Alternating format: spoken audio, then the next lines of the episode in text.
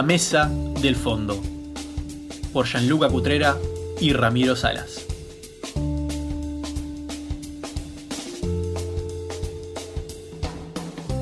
Bienvenidos a La Mesa del Fondo, un podcast donde vamos a hablar de todo. Nuestros episodios van a ir variando según lo que nos ofrezca la semana.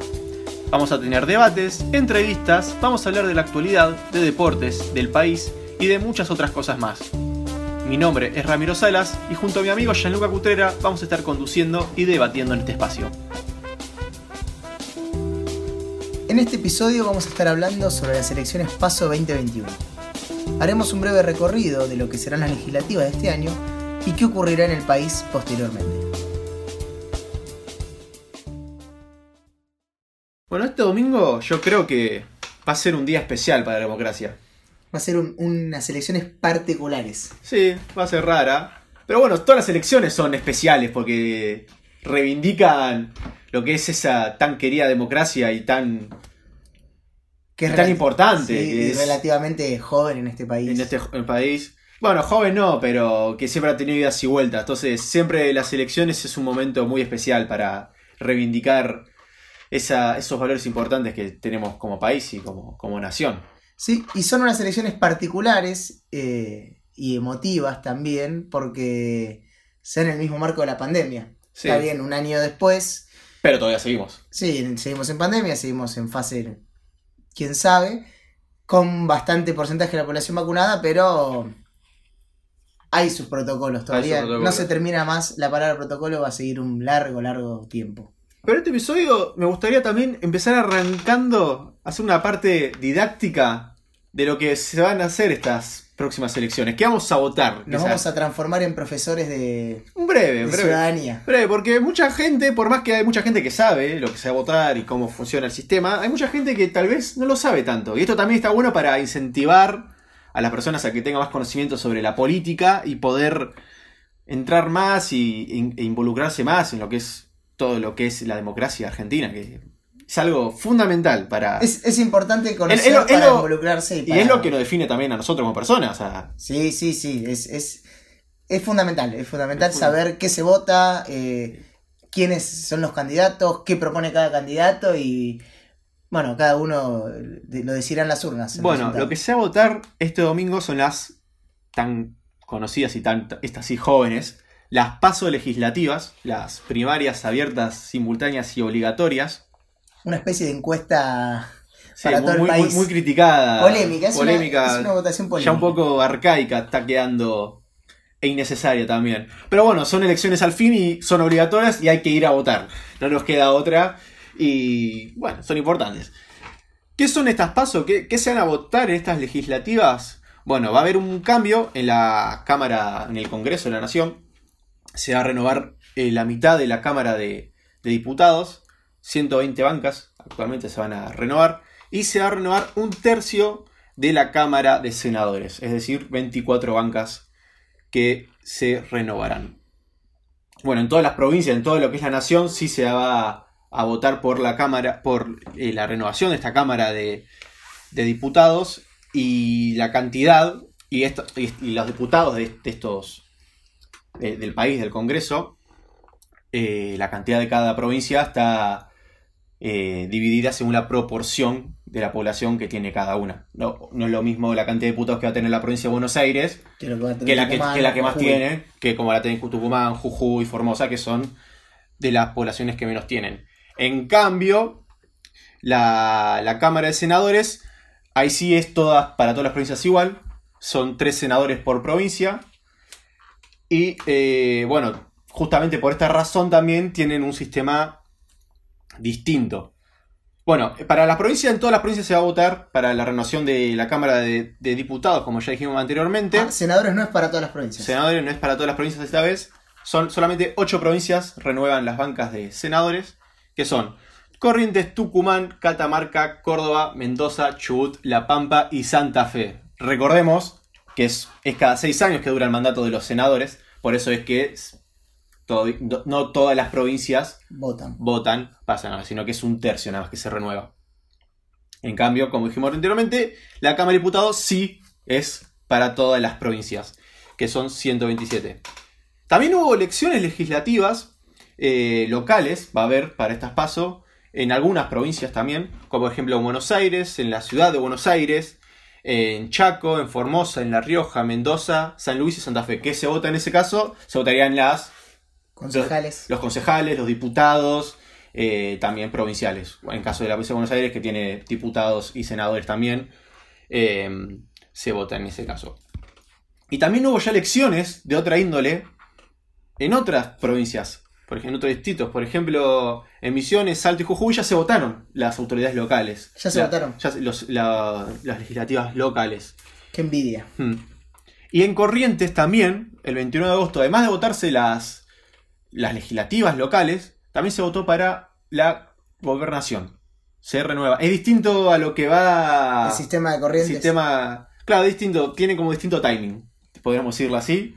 No es como las elecciones nacionales presidenciales que que son... Se presidente. Bueno, esta tiene... Son dos años después, o tienen otro timing, podemos decirlo, de las últimas elecciones. Que en este caso fue... Vaya dato perturbador. Sí, e- es interesante. Diría. Es interesante. También Santiago del Estero vota en el 14 de noviembre también por, por gobernador. Gobernación. Y bueno, en este caso en Corriente Gustavo Valdés, que viene proveniente del radicalismo y se armó un gran frente, eh, fue el ganador, fue re- reelecto, él ya era gobernador de, de Corrientes, con el 76% de los votos, frente a su rival Fabián Ríos, que, pro- que proviene del Frente de Todos. Tres cuartas partes de la, de la provincia de Corrientes votó.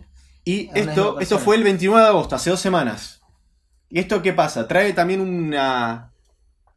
una. un, un poco de miedo, si se puede decir así, por parte de- del gobierno actual nacional. Porque tienen ese temor de que este resultado, o esta especie de resultado, un si- resultado similar, se refleje este próximo domingo. Podría ser visto como un pequeño, una pequeña muestra, un pequeño simulacro de lo que puede llegar a pasar. Puede pasar. Entonces domingo Cuando se cierran las urnas. Es Recorde- bastante- Recordemos que también en las elecciones pasadas de la gobernación de Corrientes no tuvo esta diferencia de votos. Fue muy menor. No, 76% es una diferencia, es, pero. es la mayoría absoluta. Es la mayoría absoluta. Pero bueno, ya volviendo otra vez a las elecciones legislativas que vamos a, a- a- de hablar, que vamos a hablar de la, de la provincia de Buenos Aires, de la ciudad de Buenos Aires. eh, vamos a hablar un poco de también lo que son los sistemas electorales. ¿Cómo es el sistema? Porque es, eh, es medio complejo, ¿no? Va. Es un sistema un poquito. Bueno, el de sistema de senadores es bastante simple. Bien. es, en estas ocho provincias que se votan, es los dos partidos que más votos tienen, se llevan los tres senadores. En este caso, el partido que más votos tiene se lleva dos, y el, pa- y el segundo partido con más votos se lleva un senador. poco. Por más que ganes por un voto, se lleva los dos senadores. poco injusto para los partidos más chicos, digamos. Es una. Pero es, es la, también es, es el sentido de la Sí. Cámara de Senadores, de la Cámara Alta. Es la cámara picante. Pero en cambio, la, la Cámara de Diputados tiene otro sistema.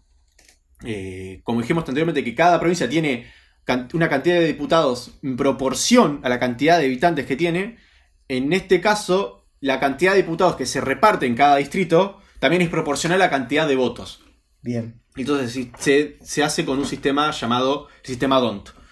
Eh, que no vamos a explicar este tema. Es muy complejo, mat- Sí, matemático y también difícil de explicar en un podcast. Esto Sí, sí. más con un gráfico se puede explicar, pero lo que queremos dejar en claro es que para muchos que no saben, tal vez muchos sabían, la mayoría tal vez sabía, tal vez otros no, me parece interesante remarcarlo, que en la Cámara de Senadores y la Cámara de Diputados tienen sistemas distintos, que la Cámara de Diputados es más proporcional. Y eso es lo que me gusta a mí, que sea proporcional. Sí, porque mm, te deja la puerta abierta a esos partidos por ahí más chicos, como los partidos de izquierda, los partidos eh, que están surgiendo, de tener su, su banca y tener un poquito de Es, representación. y es también para, para la población, porque es, es proporcional a lo que Sí. quiere la, la población. Sí, es como. Si podríamos decirlo así, es, la parte, es lo más democrático que hay en una... Sí. Es la parte más democrática de las elecciones, mucho más democrática que se puede decir de las presidenciales, que las presidenciales puede ganar por un voto, aunque tal vez no sea lo que quiere la mayoría. Claro, por ahí en la, en la de, mm, digamos, en la de diputados hay más de un ganador, digamos. Y es, depende, yo creo, los objetivos que tiene cada, cada partido, porque todos pueden llevarse eh, una- algunas bancas, pero también depende de lo que son los objetivos. Claro, Vamos a un hablar- partido que recién arranca no va a querer No va a querer ganar, no, lo más probable, pero sí va a querer arrancar. Y va a tener una banca o, o- o o dos bancas o una alguna. presencia. Hoy, hoy ganando, hoy ganando peso. Los partidos más grandes, los partidos que tienen más expectativas, usan estas elecciones también para empezar a armar sus campañas presidenciables, la campaña para 2023. Ya muchos también estas- hacen esta elección ya pensando en eso. Y bueno, vamos a hablar lo que va a ser la elección de la provincia donde nosotros vamos justamente a votar. No así en ciudad. No así en ciudad, pero vamos a hablar igual de la ciudad porque es lo que más se habla en los medios, Sí, lo que más es lo que más conocimiento hay. Y es también de lo de, también hay muchas figuras importantes en la ciudad, a nivel también nacional, que yo creo que hay que, hay que hacer una mención. Y vamos a arrancar con la provincia de Buenos Aires. Que, bueno, justamente Se renuevan 35 diputados. 35 diputados en la provincia de Buenos Aires, donde la mayoría, recordemos, vienen de Juntos por el Cambio. Porque está- se está renovando las elecciones de 2017. Las que ganó. mm, eh, Bullrich estaba Bullrich. Bullrich, pero era senador en ese momento, Sí, para senador. Pero eh, también para diputados eh, se llevó la mayoría. Aunque sea por, un- por unos votos de diferencia, no fue tanto. Juntos por el cambio. Vamos a hablar un poco también de los candidatos de que van a aparecer ahora. Empezamos hablando de, de lo que es los candidatos del oficialismo, de Victoria Tolosa Paz y Daniel Goyán, una que fue la miembro de la Mesa del Hambre y el ex ministro de Salud de la provincia de Buenos Aires. Lo que yo creo que van a buscar, en este caso, en las elecciones, eh, van a reivindicar el resultado. van a reivindicar el resultado anterior. Perdón. Reivindicar eh, el 2019 y el reivindicar 2021. o tratar de mantener esa cantidad de votos y no perder tantos. Recordemos que el kirchnerismo, el actual gobierno, está sufriendo una de las crisis más profundas, no solamente del país, sino su propio espacio. No, políticamente están. eh, Políticamente no están teniendo su mejor imagen positiva, se podría decir así. Y Entonces, lo puede que- haber mucho voto. mm, Castigo. Castigo en ese caso para el, para el frente de Entonces, todos. yo creo que el objetivo que se va a plantear estos dos candidatos va a ser mantener eh, esa proporción de votos, lo que es la provincia. Que la provincia es el lugar, es el, podemos decirlo en estos términos, es el bastión más importante de- Sí, sí. del oficialismo. Recordemos, en las últimas elecciones se obtuvo más, Axel Kicillof, el actual gobernador, tuvo más del 50% de los votos. Ganó por una diferencia de más del 20% a, Mauri- a María Eugenia Vidal. Entonces, yo creo que va a ser. eh, el objetivo ya va a ser eso, mantener eso, o por lo menos no perder tanto, tanto esa es, brecha. es el, el- la, la competición fuerte a la que apuntan, digamos. Claro. Su objetivo obviamente es ganar. Tal vez no, la expectativa que tienen no es ganar por tanto como la selección 19. Y si pierden, van a intentar no perder tampoco por tanto. ¿Y cuál es su eje de campaña también? Es hablar, eh, tener la figura de Macri presente y su discurso sería básicamente voten a nosotros porque si no, vuelve Macri. Ese es su discurso. Parecido a lo que también era el discurso de Macri en relación a Cristina Kirchner. Sí, se Siempre- va repitiendo. Siempre A, pero el anterior, Sí, A, es- pero el anterior, siempre volvemos. Siempre se va Atrás. igual a lo mismo. Pero Pasamos para el candidato opositor. El Colo. el Colo Santilli. También criticado bastante. Fue el ex vicejefe de gobierno de la, de la ciudad de Buenos Aires. Renunció. Cruzó el charco. Y ahora está en la provincia de Buenos Aires. Criticado también por eso, porque Pasó mucho en estas elecciones, ¿no? Va- bueno, vamos a ver qué pasó con María Eugenia Vidal. Y también que pasó lo similar. ¿Cuál fue la estrategia que quiso tomar Juntos por el Cambio en ese sentido? Es incluir una cara nueva en la provincia, una cara que tenga también un peso fuerte, porque Santilli, hay que tener en cuenta que él es una persona conocida, es el vicejefe de gobierno, es, era la mano derecha de, de Horacio Reyes La- Larreta y tenía una figura importante. Y la estrategia era incluirlo en la provincia, que es una cara nueva, e intentar reivindicar, no reivindicar, no, intentar otra vez ganar ese terreno que tenía el macrismo antes en la provincia con Mario Eugenia Vidal. Sí, por ahí eh, recuperar el terreno y ver, bueno, cómo está la situación para las elecciones que vienen y, también para el 2023. De, de la misma forma que hablamos del objetivo de Tolosa Paz y Goyán, vamos a hablar del objetivo de todos los candidatos. Y el objetivo de Santilli, sería en este caso, sería ganar, porque son los, el Frente de Todos, tanto el Frente de Todos como el Junto por el Cambio, su objetivo principal es ganar las elecciones, pero si no ganan, es ganar, es perder por una mínima diferencia, es achicar la cantidad de votos. Perder por lo menos posible, digamos. También recordemos que como estas paso, todavía no es nada definitorio, definitivo, no, se define nada aún. También perder con la menor cantidad de votos haría que la campaña para las elecciones eh, generales Sea más amena. sea más amena o sea más exhaustiva en el sentido votenos ya nosotros porque estamos ahí nomás. Claro. Se puede hacer así. Y tenemos también a eh, la verdadera eh, primaria abierta, digamos. ¿No? Porque los otros, los demás partidos. Ninguno fue, se presentó a internas. Ninguno tienen internas abiertas. O por lo menos los más conocidos. Y tenemos a Facundo Manes, el, el neurocirujano. Neurocientífico. Neurocirujano neurocientífico, que es una de las eh, innovaciones del Junto por el Cambio y Radicalismo, que se va a presentar a sus primeras elecciones. Sí, se metió en la política, se metió en el barro. Se metió en el barro. Siempre se hablaba igual de que Manes iba a entrar en la, en la Sí. política. Ya hace, hace varios tiempos, pero nunca se terminaba de meter. Siempre en el mismo espacio de Juntos por el Cambio.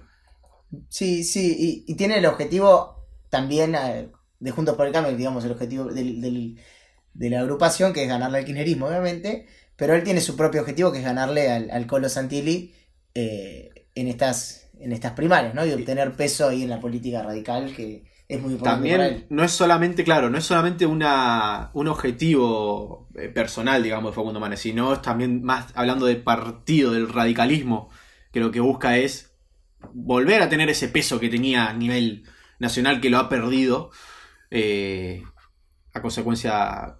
No sí, sé- sí, y dejar de, ir del lado del pro y ser Claro, no ser la sombra del pro, supongo ser así. Ser una figura. volver a lo que fue hace ya 20, 20, por 20 años más o menos. Claro, su objetivo justamente es eso: ganarle a Santilli. Y si no, poder incluirse en la lista final de las elecciones generales junto a, a Santilli. Que se va, finalmente se van a presentar cuando eh, se muestren los resultados, van a estar juntos en el búnker.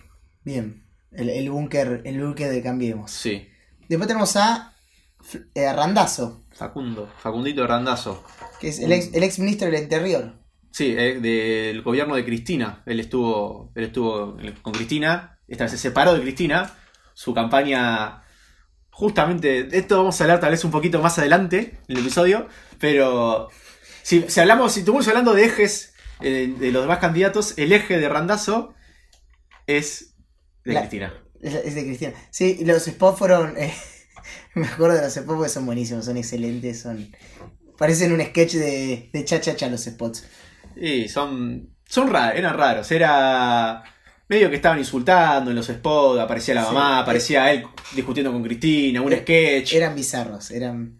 Y bueno, pero él quiere volver a ganar el terreno que tuvo con la- en- durante los gobiernos de, Kirch- de Cristina Fernández de Kirchner, este, captando obviamente el, el voto peronista, que es lo que, lo que, lo que apuntan estas agrupaciones. Claro, es, lo que quiere es gastar- agarrar el voto decepcionado del peronismo, que no quiere tal vez tan- estar tanto con, con el kirchnerismo, sino el, el peronismo duro, lo que busca ganar Randazo. Y que muchas críticas que tiene él es, ojo, que este no sea como masa.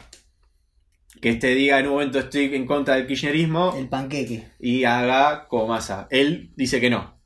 Massa también decía que no. Pero bueno. Pero no sabemos qué va a pasar. La, la política argentina es, es así. Y tenemos a uno de los nuevos. Sí. Nuevo, un viejo conocido, un nuevo conocido, que es eh, José Luis Espert, el liberal, que se presenta a su segunda elección. Mm, El Ya anterior se se presentó presentó. para presidente, Mm. que tuvo una elección nefasta. ya. Sí, no sé si. Complicada, pocos Nefasta. No sé si nefasta porque él, él era nuevo. Sí, Y teniendo los problemas que tuvo con el armado de su partido, que no pudo presentar justamente legislativas en la elección anterior, solamente presidenciable. exactamente. Habló también un poco de eso. Teniendo en cuenta que fue su primera elección, él dice que no fue una elección mala. Él lo tuvo el 2%, el menos del 2%. Sí, ese, pero bueno. Su es- objetivo en la anterior elección era por lo menos presentarse en el debate y incluir sus ideas en el eje Sí. central de la política. y buscan ser la, la tercera fuerza que pelee, la tercera pata eh, que, que le pelea Juntos por el Cambio y al frente de todos eh, en la política argentina. Tal cual. Tanto Randazo como Expert, por más que sean distintos, ambos lo que buscan es eh, salirse la grieta, que no sea una. salirse de la polarización. Exacto. Con lo que justamente quiere junto por el cambio, el frente de todos es polarizar esta selección, que sea entre ellos dos nada más. Sí. Ellos lo que quieren es salirse. Y también, bueno, se presenta, pareciera que esta vez armó un, un- un- un grupo fuerte para, de ima- fuertes imágenes para llevar, buscar el voto, más que nada el voto joven, el voto, Mm, Antisistema, el doble. el, el anarquista, digamos, si se quiere poner un nombre romántico. Sí, Eh, el antipolítica. Él dice, él dice ser un voto de la antipolítica. Él quiere derribar el sistema actual. Él, es su spot de campaña. Y una de las incorporaciones que tuvo es la, es la ex del PRO, Carolina Píparo. Y tal lo, tal lo que busca, al igual que Randazo, buscar el voto decepcionado del, peroni- del peronismo. Lo que busca Spert es buscar el voto decepcionado Del de- PRO. del PRO de Cambiemos. Sí, son eh, dos, dos, digamos, van a tener los votos que no, que ya no van, que no quieren ir ahí, probablemente Salir- vayan allá. Quiere salirse de barata.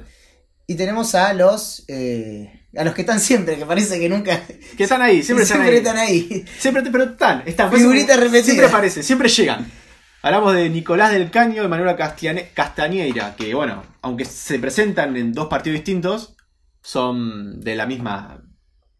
Sí, son de la izquierda, son, sí, misma- representan lo mismo. mismo, mismo lado de la pare- de, de- del Congreso, de- digamos de la izquierda, y buscan lo, mi- lo mismo, básicamente, mantener los votos de la izquierda, que la izquierda tenga su, su banca, que también bueno, es importante que haya eh, bancas de, de todos los, los partidos políticos para que Mm. haya más eh, diversidad de opinión.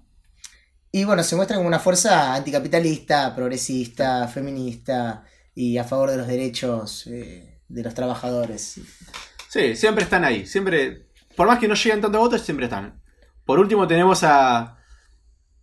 A Cintia Fernández, pero yo creo que esta. No se puede hablar No se mucho. apaga mucho porque ella siempre desvió sus. Sí, el último spot que, que sacó La Nación, creo que es, que aparecen todos los candidatos hablando, no respondió ninguna pregunta, fue increíble. Le preguntaban cuál era el, presidente, el mejor presidente de la historia. Ella decía, no, no ninguno. ¿Cuál es tu ideología? No, no sé. Y Eh, es como, ¿y qué vas a hablar de Cintia Fernández? No sé. No se puede. eh, Es raro. No, no, sé, no- punto. Punto. Pasa palabra. Este, Pasamos a la ciudad de Buenos Aires. Vamos a dar un, un punto seguido de la ciudad. Vamos a ver los candidatos también de la ciudad. Que tenemos otra interna abierta. Mm, La de Juntos por el Cambio Juntos también. por el cambio también, que son los únicos, si no me equivoco, que tienen internas abiertas en la ciudad con María Eugenia Vidal y López Murphy y, Y Rubinstein. Vamos a hablar de Mauricio Vidal, que es la favorita, si se podría ser así. Que era, ex- era la ex gobernadora de la provincia de Buenos Aires. Hizo lo mismo que Santilli, lo que hablamos anteriormente de Santilli. Hizo lo mismo Mauricio Eugenia Vidal y recibió muchas críticas. También su espacio político, no solamente de la oposición, diciendo que abandonó la provincia. ¿Cuál sería la estrategia de Mauricio Eugenia Vidal? No saber si ganaba la provincia, pero como tenía una imagen positiva dentro de la ciudad de Buenos Aires, meterse ahí y intentar ganar las elecciones. El eje de la campaña es igual al de Santilli, es ponerle el freno al kirchnerismo. Y su objetivo es ampliar la diferencia que tiene el PRO en la ciudad de Buenos Aires. Y tuvo también unas incorporaciones, eh, algunas curiosas, como la de Martín Tetaz, el economista, que también lo que intenta es captar el voto, el voto liberal, se Sí, decir así. El liberal progre, el liberal más, pro- más de centro, digamos. Sí, Y está López Murphy, que es otra incorporación. Un ser que ya se presentó en su momento para presidente, que también busca captar el voto liberal y no perderlo contra, bueno, Milley, Expert. eh, sobre todo Milley, que es uno de los principales eh, competidores Competidores. en, en nivel ciudad. Eh, y bueno, tiene, es casi lo mismo que Manes, ¿no? Ganar la interna y, Mm. y no perder, Y no eh, perder. no perderle pisada al, kirchnerismo para poder ganar eh, su banca de diputado. Pasamos para la oposición de la ciudad, en este caso. del- hablamos de Lando Santo- Santoro, que es el candidato del Frente de Todos. Muy Bueno. criticado. Criticado un poco por su mismo espacio, que busca una cara más progresista del kirchnerismo. Va a buscar achicar la diferencia con la ciudad, con eh, la, la- la hegemonía, si puede ser así, de- de- del PRO en la ciudad. Eh, y tuvo muchas críticas porque era un ex radical, Fue presidente de la Juventud Radical en, Mm. su, en su juventud. Era ex radical y reivindica eh, personajes como Raúl Alfonsín y no tanto como Perón. Pero no evita. O sí. Evita, que dentro de su espacio se lo ha criticado mucho. También por ser una cara no tan conocida en el ámbito media- mediático, no, pero en, en la, en la gente. Tal vez Sí. mucha gente no, no, lo conoce bien. Son unas elecciones donde apareció mucho personaje nuevo, digamos. Mucha figurita. Bueno, nueva. él igual es ya. Él es diputado. Él, o- él ya. Sí, bueno. O legislador, no me acuerdo. Legislador. Legisladores, el legislador. El legislador. Pero bueno, hay muchas caras que no se las tenía tan mediáticas como, como, como ahora, ¿no? Y pasamos a otro polémico. Polémico, nuevo. Este sí es Este nuevo, es nuevo. De ahora, que es eh, Javier, Javier Milei. Javier Milei. Es el, el- El el- liberal libertario. el liberal libertario, famoso por sus, sus peleas en la tele con, con socialistas y, y gente de ideología de izquierda. Sí, tuvo, fue conocido por pelearse con todos. Tanto con el kirchnerismo, con el macrismo, con todo. Entonces él ganó su popularidad allí. Que hay mucha, mucha conspiración respecto a Milei, dicen que viene a robarle los votos al macrismo para que gane el kirchnerismo, bueno, cosas, conspiraciones eh, Illuminati que pasan Sí. en, en la política argentina.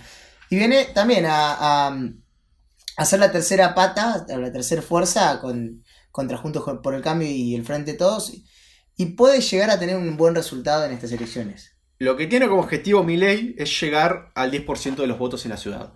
Sería, es un objetivo bastante Ambicioso. ambicioso, pero que tal vez puede llegar porque tú, la, los cierres de campaña que tuvo la, lo- los, Las campañas Los actos, tuvo, tuvo bastante. Tal vez puede dar la sorpresa. Puede pasar de todo en, la- en la- en las elecciones. Siempre pasa de todo. Y en esto puede, puede llegar. Y como, como igual que Sper, que es, tiene que mostrar unas ideologías más liberales, la diferencia que tienen ambos es que Milei se muestra con un discurso más exhaustivo, más, Va más al. Es el, el más kirchnerista de los dos, digamos. ¿no? Va más, más al radical. Más radical. No sé si kirchnerista, yo le digo más radical. eh, Sí, va muy, mucho al choque, eh, mucho a, a decir vos no sabes nada. Y Bueno, él también ganó su popularidad, sí. Sí, Eh, sí. Él mantuvo, lo que, lo que está haciendo ahora es mantener lo que es, lo que es, su él. imagen. Su Es su imagen, imagen. es ser un, eh, un punk, un rockero No. político, un político rockero. Eh, bueno, lo vimos con el, problema que hubo con la renga y la canción que pusieron en el spot. Sus peleas con, también con la reta, con- se lo trata mucho de violento, pero bueno, es lo que dice que es su forma. Él siempre fue así y que él no va a cambiar. Así que bueno, y ahora pasemos a la campaña, porque hablamos de los candidatos y a mí me parece que esta campaña fue, agarraron una licuadora, pusieron azúcar, colores y, y muchos sabores y la, la, la, la- la cosa X, ¿viste? La, la sustancia sí. X y salió la campaña como si fuesen fue, las una, chicas fue una campaña rara, teniendo en cuenta que es el, uno de los peores momentos de la Argentina a nivel país. Eh, tanto la oposición y un poco también el, el- el oficialismo intentando desviar esa mirada, eh, desviaron un poco lo que fue el, el centro de- del debate. A ver, la gente que está preocupada hoy. Por la pandemia. Por la pandemia, la economía, y la seguridad. la seguridad, también la educación.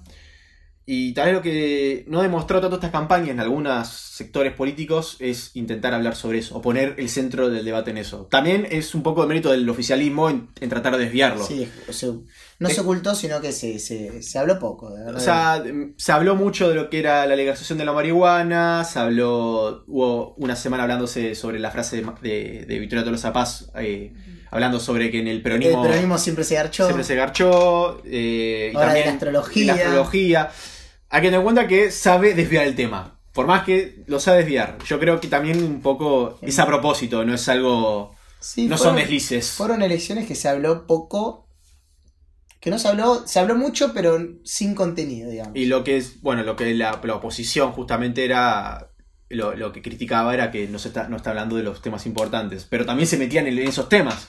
No, lo- no lograban eh, sacar esa, esa desviación de- del eje central que es lo que está pasando la gente. Y los cierres de campaña fueron eh, también curiosos, ¿no? El cierre de campaña de Cintia Fernández fue. Es, De lo que digamos que fue un video de ella bailando Sí, eh, cuasi en, so, en como si interior. fuese bailando por un sueño, bailando un tango en frente del Congreso. Justamente lo- ella lo que quería eso, pero también demuestra un poco, che, está bailando en algo que tiene que ser importante o algo que tiene que ser serio como una campaña electoral. También los spots de Randaz, donde estaba con la madre puteando a Cristina, hablando malas palabras a Cristina, o haciendo sketch con Cristina. Los después de Randazo eh, parecían, ya te dije, un skate de cha-cha-cha, faltaba que aparezca casero. Y así un montón más. Un montón más que, bueno, la gente también está un poco enojada con eso. Y yo creo que ese enojo puede ir un poco al voto. Que la gente, ¿qué- ¿en qué va a pensar la gente para votar justamente? Y lo, lo más reciente, ¿no? La economía que está mal, eh, el tema de la pandemia que fue la cuarentena esa eterna. También hubo voto castigo al gobierno. sí. Muchos de los que los votaron a, Alberto Fernández pueden castigarlo como Sí. un voto para que- llamar la atención. Tienen muchas eh, excusas o, o No, causas, no, para, causas. mm, para, para cambiar los votos y la verdad que puede salir para cualquier lado. Puede ser por cualquier lado. Y bueno, ya finalizando este episodio, poco vamos a hablar de qué puede pasar después. ¿Qué puede pasar? No queremos hablar de resultados. Porque No. los resultados, siempre que hablamos de encuestas, eh, siempre, nunca terminan. Las encuestas no son tan representativas a veces. No, pero siempre pronostican mal. Siempre hay que opinar después de que ocurra. De los resultados. No hay que hablar antes de los resultados. Pero sí podemos hablar de los posibles escenarios. Sí, hay, hay varios escenarios posibles. Puede que, no sé, que el Frente de Todos saque una diferencia. Otra es la misma, puede pasar. O, o saque una diferencia mínima. eh, en- siempre hablando, ¿no? Que los votos del PRO se junten, ¿no? Manes y Santilli. Se entiende que el que votó a Manes y Va a no gana votar va a votar a a Santilli. y viceversa. eh, que la diferencia sea poca y eso va a, va a ser un indicio de, de por ahí que no está tan bien el Yo, ambiente. yo creo, bueno, como hablamos antes, el objetivo del oficialismo es mantener esa distancia en la provincia de Buenos Aires. Y si no, es no perderla tanto. no perderla. Ahora, ¿cuál sería un escenario desfavorable para el oficialismo? Perder por 10 Perder. Sí, perder. No, no sé si por diferencia. Perder las elecciones sería muy duro para el oficialismo porque hay que tener en cuenta que ganó por más de 20% la última elección. Más del 50% los votó. Perder una elección así, después de dos años, sería un golpe más que duro Sí, es preocupante de cara a las, al 2023. para ellos y también para la para el gobierno. O sea, Sí, marcaría sí. una debilidad enorme para el gobierno. No, no, seguir dos años iguales, si llegan a perder, no sería lo mismo. Ahora, ¿a qué abundan ellos? A ganar. A ganar. Por más que ganen por un voto, ellos no quieren ser los perdedores. Puede pasar un escenario justamente muy bueno para, para el PRO, sería otra vez ganar. O ellos también van a sentirse ganadores si Pierden por poco. pierden por poco. Sí. Y otros partidos que puede pasar, por ejemplo, el de José Luis Espe o Randazo, es in- ingresar a su a la Cámara Sí, de Diputados Sacar una- una bu- un buen resultado. o llegar a ser la sorpresa, lo cual no creo que ocurra. Difícil, no, muy difícil que. que- Se polarizó mucho la campaña, sí, la- por lo menos en la provincia. A pesar de que pare- que parezca que no, la grieta sigue estando en, ese- en esos aspectos. Mm. Y por último, la ciudad, ¿qué puede pasar? Lo mejor para María Eugenia Díaz sería ganar la interna, justamente, y ampliar todavía aún más la cantidad de votos contra el frente de todos. Para López Murphy sería también ganar la interna, que él puede... Yo creo que tal vez López Murphy tal vez está más...